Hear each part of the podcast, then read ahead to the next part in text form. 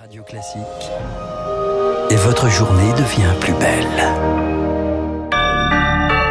Merci d'écouter Radio Classique. Il est 8 heures. La matinale de Radio Classique avec Renaud Blanc. À la une ce matin, des déchets dans la rue, un compte à rebours déclenché pour Paris 2024 et puis le sort de Barkmouth toujours aussi indécis. On en parlera avec Christian Macarian, notre spécialiste des questions internationales, à la fin de ce journal. Radio Classique. Un journal présenté par Charles Bonner. Bonjour Charles. Bonjour Renaud, bonjour à tous. Les éboueurs continuent leur grève. Antibes, Le Havre, Saint-Brieuc, Nantes, Paris, les déchets s'accumulent dans la rue sur fond de colère contre la réforme des retraites. Les agents ne passent plus, les incinérateurs sont bloqués. Une situation délicate particulièrement visible dans la capitale, c'est le reportage de Marc Tédé. Depuis une semaine, c'est un mur de poubelles qui se constitue progressivement devant le restaurant de David, proche de la gare Saint-Lazare. Il mesure désormais 4 mètres de long pour 1 mètre de hauteur et autant de large. On n'est pas à Naples ici. L'odeur et puis la vue, elle est horrible. Les gens ne se mettent pas en terrasse, c'est cuit. Au début, ça allait encore, mais là, c'est impossible. Ce midi, zéro personne en terrasse. Le restaurant plein. Certains, comme le député Renaissance de Paris, Sylvain Maillard, ou le ministre des Comptes publics, Gabriel Attal, demandent à la municipalité de recourir à des réquisitions pour évacuer les 5600 tonnes de déchets qui s'accumulent sur les trottoirs de la ville. Impossible, leur répond Emmanuel Grégoire, premier adjoint à la mairie de Paris. La réquisition, elle répond à des obligations légales très particulières. Seul l'État peut réquisitionner sur un intérêt majeur. Il est responsable de cette crise. Si l'État veut réquisitionner, qu'il assume et qu'il réquisitionne. Ils instrumentalisent tout ça en essayant d'en faire reporter la responsabilité sur les collectivités territoriales. La ville indique avoir redéployé ses agents non grévistes pour nettoyer en priorité les marchés alimentaires, mais la situation reste suspendue aux travaux parlementaires sur la réforme des retraites. Il faudra ensuite 4 à 6 jours pour tout évacuer. Le reportage de Marc Tédé. Voilà, déchets dans la rue et bataille politique, eh bien, ça sera le thème de l'édito politique de Guillaume Tabar juste après ce journal. La grève maintenue également hein, dans les transports. 3 TGV sur 5 aujourd'hui, un tiers des intercités, la moitié des TER. 20% des vols sont annulés à Orly. La CGT veut bloquer les ports ce jeudi. Les syndicats mettent donc la pression. Emmanuel Macron aussi. Il appelle les oppositions à la responsabilité. Message adressé directement aux républicains, minés par les divisions.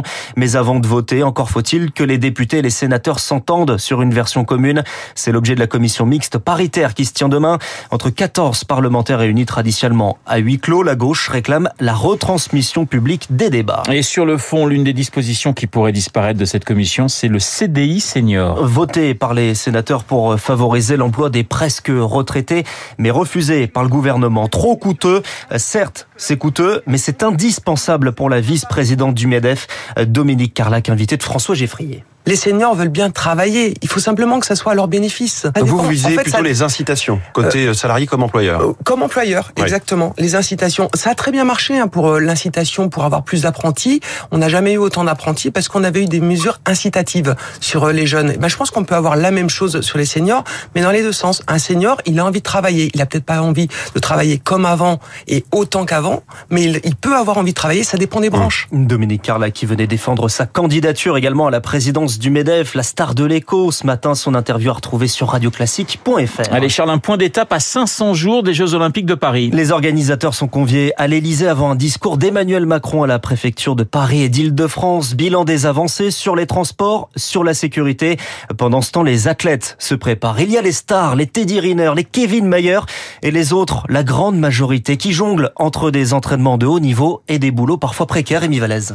Championne de France de javelot, membre du top 40 mondial, les Jeux de Paris sont à la portée d'Alizé Minard, mais la Bordelaise ne peut se dédier à 100% à son rêve olympique. J'aimerais beaucoup faire du javelot toute la journée, mais euh, c'est malheureusement une discipline difficilement professionnelle. Donc, je suis étudiante à côté pour devenir prof des écoles. En période d'examen, c'est très compliqué à gérer en termes de fatigue. Ça rythme un peu à 100 à l'heure. S'ajoute à cela la recherche effrénée de sponsors, car la jeune femme ne touche rien grâce à l'athlétisme. J'ai des stages plusieurs fois dans l'année, donc c'est des déplacements, c'est les hébergements, et tout le matériel, des javelots ou des chaussures à pointe, la prépa mentale, toutes ces choses-là qui sont très coûteuses et qui sont essentielles. Champion de France du 20 km marche et déjà qualifié pour les Jeux de Paris, Aurélien Quignon a lui trouvé son indépendance financière en se démultipliant. En plus de sa carrière, le trentenaire cumule deux emplois entraîneur et paysagiste. J'aime beaucoup les métiers que je fais. Ça m'apporte un équilibre de vie, un équilibre mental parce que du coup j'ai des revenus qui sont pas liés à ma performance. Ça m'apaise, ça me met moins de stress. Je sais que ma vie n'est pas conditionnée à mes résultats sportifs. Car en France, la précarité des athlètes est tout sauf anecdotique. Au jeu de Tokyo, 10% des sportifs tricolores vivaient sous le seuil de pauvreté. Un témoignage recueilli par Rémi Vallès. Un message clair, calmez-vous, c'est signé Bruno Le Maire hier face à des marchés en panique après la fermeture de la banque américaine SVB. Le CAC parisien clôture en baisse, moins 2,9%, baisse aussi à Francfort, à Milan, à Londres. Aux États-Unis, la Banque centrale, la Fed, promet une enquête à la fois rapide et transparente. Il est 8h05 sur Radio Classique, direction à présent l'Ukraine et précisément Bakhmut où les combats sont toujours aussi acharnés dans cette ville de l'Est du pays. Plus on se rapproche du centre-ville, plus les combats sont durs. C'est ce que dit Evgeny Prigogine, le patron du groupe russe de mercenaires Wagner. Bakhmut, 70 000 habitants avant la guerre, qui est donc devenu désormais l'épicentre du conflit. Bonjour Christian Macarian. Bonjour Renaud. Éditorialiste international à Radio Classique. Vos, nos auditeurs vous connaissent parfaitement. La stratégie de, de l'Ukraine à Bakhmut, euh, Christian, c'est de, d'essayer de concentrer au maximum les forces russes en un seul endroit ou c'est plus subtil que cela? Alors c'est plus subtil que cela parce que le but originel des Russes, ça avait été précisément de produire un abcès de fixation de manière à attirer de plus en plus de réserves ukrainiennes et afin de les pilonner avec une artillerie qui est incontestablement moins précise mais supérieure en nombre. Une stratégie du marteau pilon en quelque sorte pour écraser les forces ukrainiennes. Les Ukrainiens ont pris les Russes à leur propre jeu et par leur résistance extrêmement fine et l'interopérabilité des forces, ils ont réussi à inverser justement le piège et à transformer cela en véritable fourmilière pour les Russes, une fourmilière dans laquelle les troupes russes sont décimées en masse. Et cette inversion euh, de la tactique dans le même lieu de la part des Ukrainiens euh, permet d'assurer qu'aujourd'hui, au terme de dix mois de combat à Bakhmut, ça fait quand même près d'un an que les Russes essaient de prendre cette ville qui ne présente pas d'intérêt stratégique majeur, eh bien, euh, les Russes n'y sont toujours pas parvenus ce matin pendant que nous parlons. Il y a certes les combats sur le terrain, mais dans le même temps, il y a des négociations entre Russes et Ukrainiens. Christian, c'est en ce moment à Genève sur l'accord sur les céréales qui a permis 24 millions de tonnes exportées à partir des, des ports ukrainiens. L'accord expire ce samedi. La Russie accepte de le prolonger pour 60 jours. L'Ukraine demande 120 jours. Qu'est-ce que ça change dans le fond? Qu'est-ce qui se joue dans ces négociations?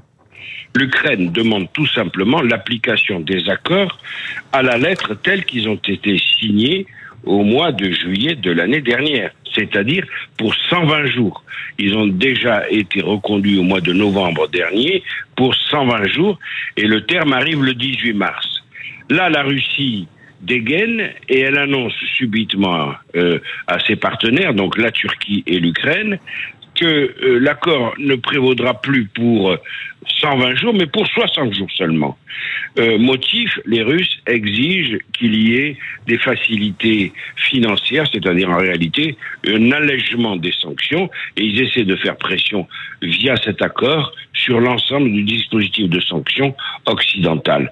Et ben, les Ukrainiens s'y opposent de façon tout à fait logique. Alors on sait que les Ukrainiens et les Alliés travaillent sur euh, plusieurs scénarios. Est-ce que vous croyez, Christian, à une contre-offensive après l'hiver, notamment avec l'arrivée des fameux chars occidentaux? Alors, ce qui est certain, c'est que nous avons de nombreux indices de l'achèvement de la formation des pilotes euh, ukrainiens sur notamment Léopard 2. Euh, par exemple en Espagne, ils arrivent en, au terme de leur formation, ils vont devenir opérationnels dès la fin de la semaine prochaine. À partir de maintenant, nous entrons dans la zone où une contre-offensive ukrainienne euh, est possible. Elle est annoncée, mais ça, ça fait partie de la guerre de communication de part et d'autre. Oui. Elle est annoncée par les Ukrainiens. Ce n'est pas parce qu'elle est annoncée qu'elle pourrait se produire, c'est tout simplement parce que nous avons d'autres indices, notamment l'affluence des Léopard 2, qui vont arriver à partir de la semaine prochaine en masse jusqu'à aboutir à la concentration nécessaire. Il faut de toute évidence euh, une sorte de d'offensive en pointe de flèche pour percer les forces russes. Alors là, ce serait euh, absolument décisif. Et c'est ça qui explique l'extrême résistance des Ukrainiens à Bakhmut. Leur idée euh, aux Ukrainiens, c'est vraisemblablement de tenir coûte que coûte jusqu'à la percée qu'ils espèrent, de manière à infliger une défaite aux Russes. Merci Christian. Christian Macarian, le spécialiste des questions internationales et militaires sur Radio Classique. On termine, Charles, avec celui qui avait donné son nom à une technique révolutionnaire. Oui, tous ceux qui font du saut en hauteur doivent l'apprendre. Le Fosbury, du nom de Dick Fosbury, qui consiste à, à sauter dos à la barre pour les, pour les sauteurs en hauteur. Eh bien, Dick Fosbury est mort hier. Il avait 76 ans. Il avait remporté l'or olympique. C'était en 1968 à Mexico. Et vous sautiez, vous, en Fosbury, mon petit Mais Charles? Oui, j'en ai fait beaucoup. Ah, ouais. J'en ai fait beaucoup. Votre record? J'étais jeune, je m'en souviens plus, à vrai dire. voilà. Euh, 2m30. 2m30, oui, voilà. Donc c'était 1m10, hein, vous, vous, parce qu'effectivement, dans ce studio, personne ne vous croit quand vous dites ce genre de choses. Mon cher Charles, merci quand Eh bien, même pour ce journal. Essayez d'être un petit peu plus modeste la prochaine fois. Il est 8h11 sur l'antenne de Radio Classique. Dans un instant, nous allons retrouver euh, Guillaume Tabar pour son édito politique. Et puis, mon invité, l'économiste Philippe de